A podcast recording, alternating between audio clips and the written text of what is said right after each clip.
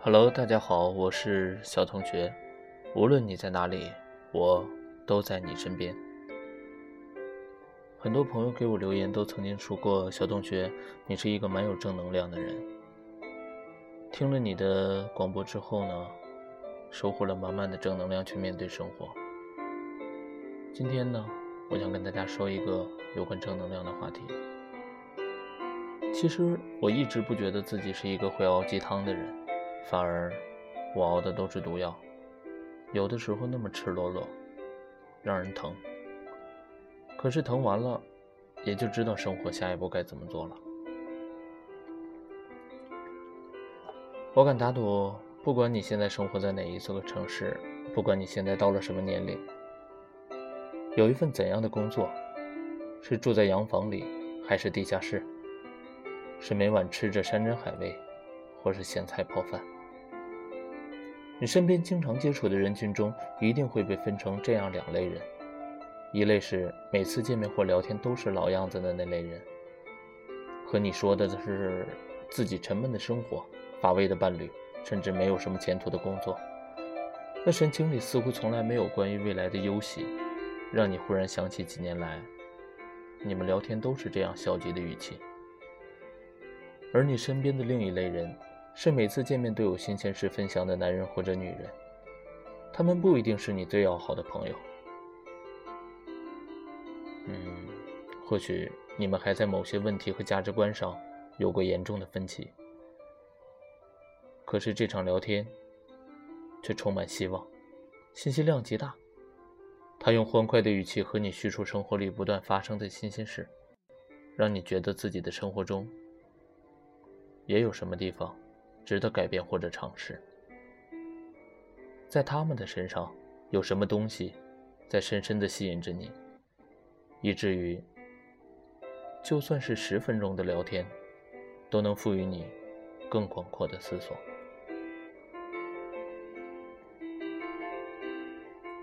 我把第一种人称为消极型朋友，第二种就是积极型朋友。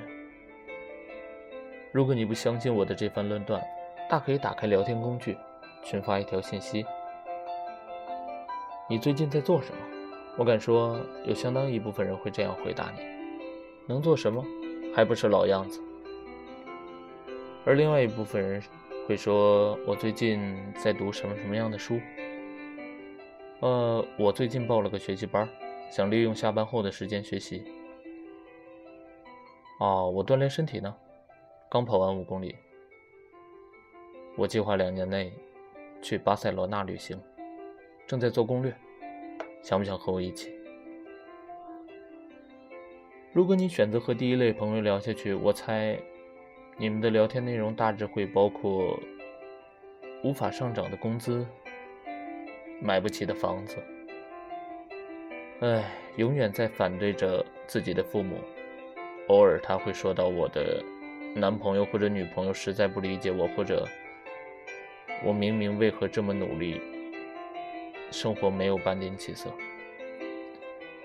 唉，你大概也会附和着，继而想到自己悲催的人生，也有着几分相似的不容易。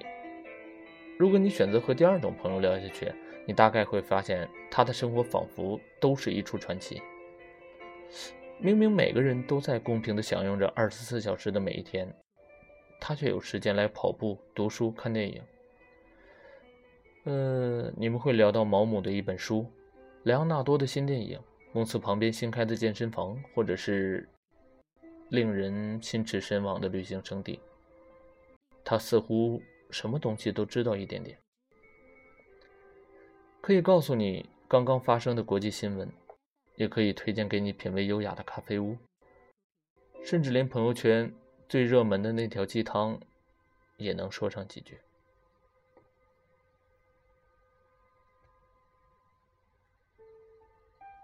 这让你惊奇，他的脑中可以消化的信息量。而我想，当你们结束这番话的同时，你大概也会在心里想起：要不今天下班去那个新开的健身房跑步吧？要不把他介绍的书也买一本？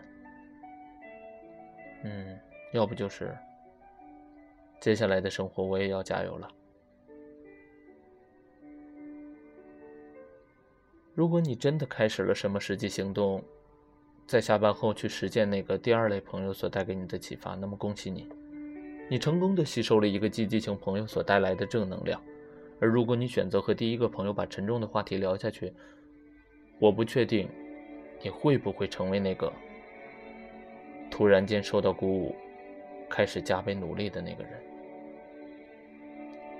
我也有过这两种类型的朋友，平心而论。我无法对他们进行品格上的鉴定。大家都是善良、可爱的姑娘和小伙子。即便是消极型的朋友，他们也有着自己充满光芒的一面。但是从能量的角度上来讲，我从一个积极型朋友身上收获的正能量更多。尤其是在出国最初。经历了浮萍一般的日子，身边来来去去，总是会出现不同性格的朋友们，这也让我真切地感悟到，处于一个消极的环境和积极的环境，对一个人来说，有多大的区别。我曾经有过一段比较颓废的日子，不知道人生的目标在哪里，心里明明知道应该去努力，却不知道。要从什么事情上开始？那时候，身边有几个经常接触的朋友，大家生活上的状态也差不多。和我一同租房的小伙子，常常逃了课，在屋子里没日没夜的打游戏。泡面和零食的盒子堆了一桌子，从门缝里都能闻到腐坏的气息。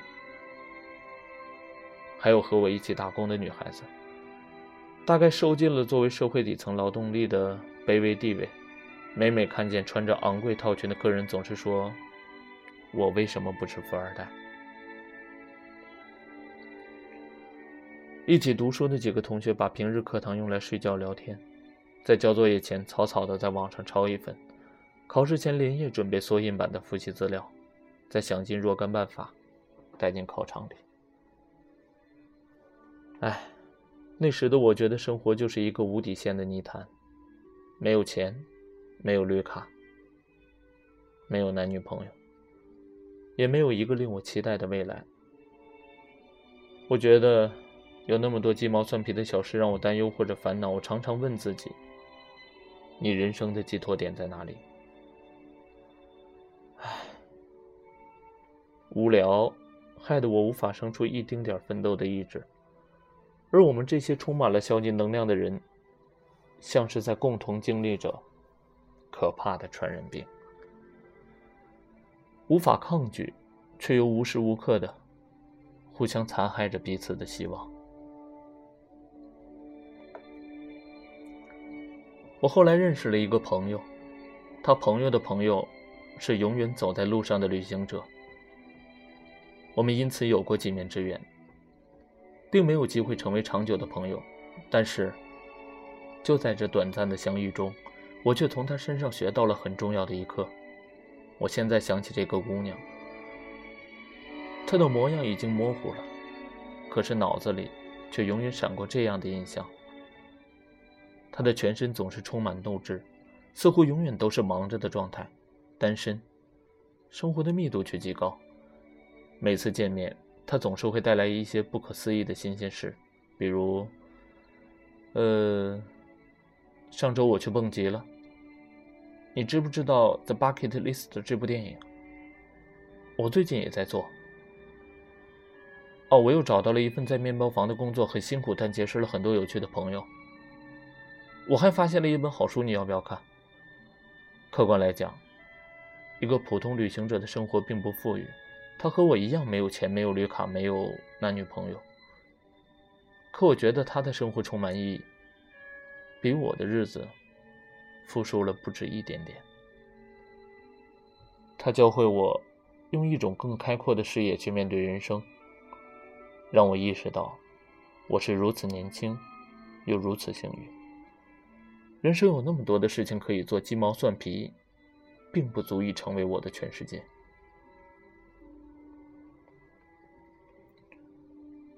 我从很多积极型。朋友身上吸收过很多相似的正能量，比如，我和喜爱健身的朋友相约跑步，向爱好读书的朋友请教书单，听热衷旅行的朋友讲如何能用工薪阶层的工资每年旅行一次。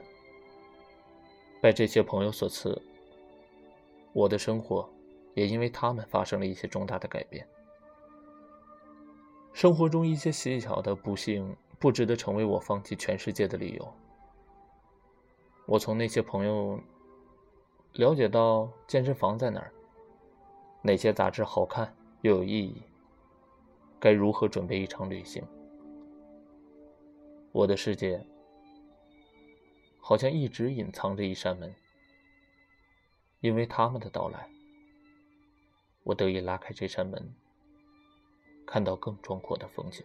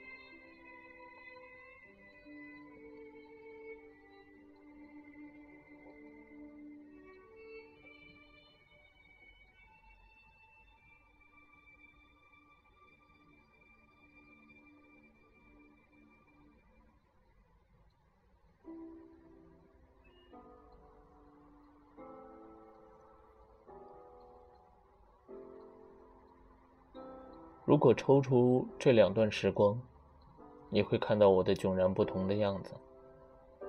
前一段时光里的我，一副萎靡不振、万念俱灰的模样；后一段时光里的我，还在承受着一些苦难，却早已不再是当初的样子，却事事充满希望。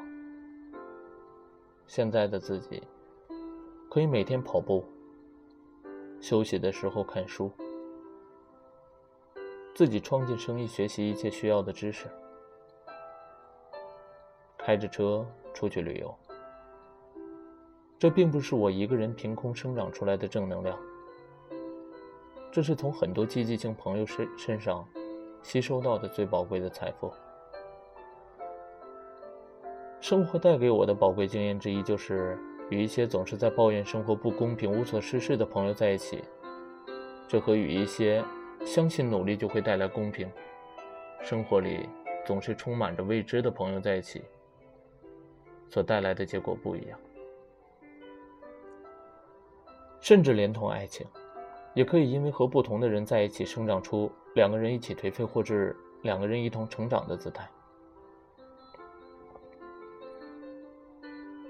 我听说过一句令人印象深刻的话：一个人平时花最多时间在一起的五个人的平均水平，就代表了这个人。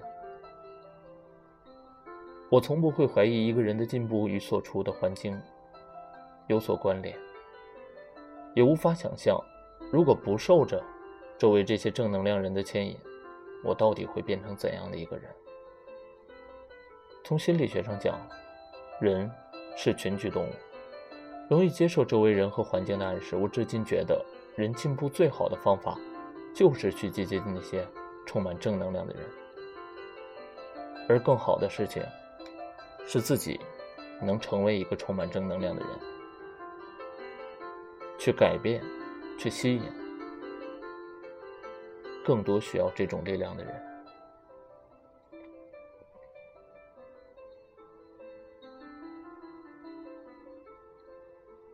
小同学的二十七年里，可能有十几年的时间都在颓废、悲观。或许感叹生活的不幸，或许觉得生活压力太大了，或许……总之就是这样或者那样的事情围绕着你，觉得生活一直好不起来了，没有什么希望了，就是这样了，无所谓。混过一天是一天，反正生活不会给你希望。但是后来逐渐的明白了，我们并不因为生活不给我们希望，而我们自己就放弃希望。就像那句话说的：“努力了不一定成功，但是不努力一定会失败的。”谁也不知道明天会是什么样子。去买彩票吧，说不定明天也会中呢。你怎么知道上帝不会眷顾你？去努力工作吧，说不定明天会升职加薪呢。你怎么知道老板没有看到？去努力学习吧，说不定期末会考一个好成绩，那样毕业的时候会好看一些，对不对？去努力健身，让自己有一个好身体。人总要年轻一次，永远没有什么是晚的。就像那个八十岁走上 T 台的老爷子。他说他还有很多事情没有去做。五十岁成为北漂，六十岁开始健身，腹肌、身材、人生，他都有了。你还觉得你晚了吗？二十几岁的年纪或者三十几岁的年纪，不要每天都在怨天尤人了。生活也许对我们来说还算是公平的，但是我们也不否认这个社会存在着这样或者那样的问题。存在着，别人有背景，而我只有背影。有背影有是好的呀，不要等到连背影都没有的那一天，才知道后悔。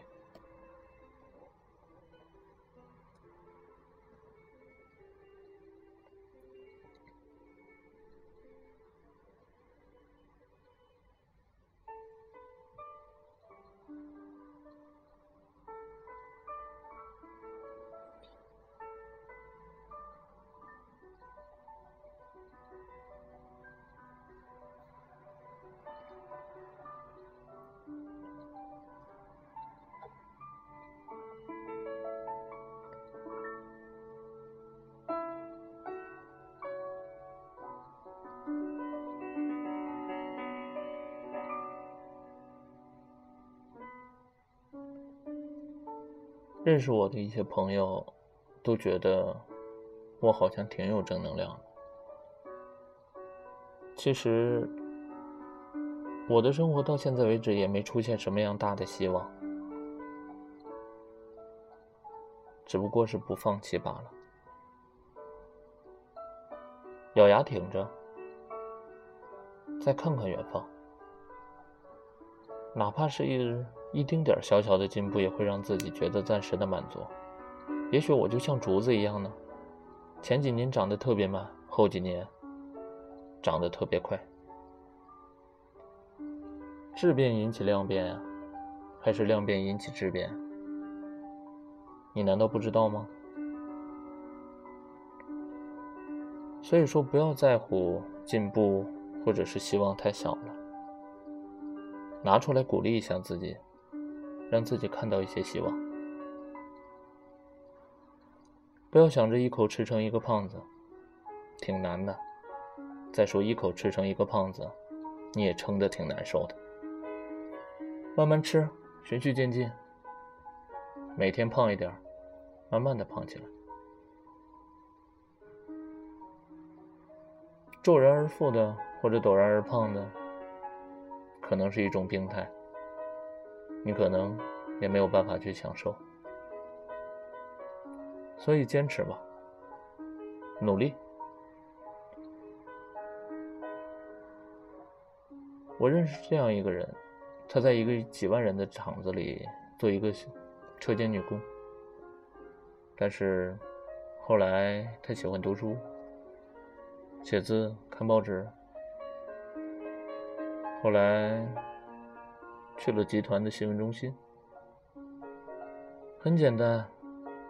也许这就是他的一个梦想，也许这就是他的希望。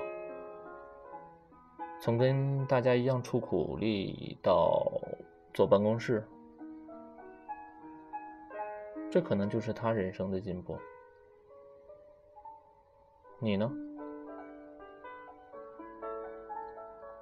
是站在原地继续看别人眼里的美丽风景，还是自己走出去看看？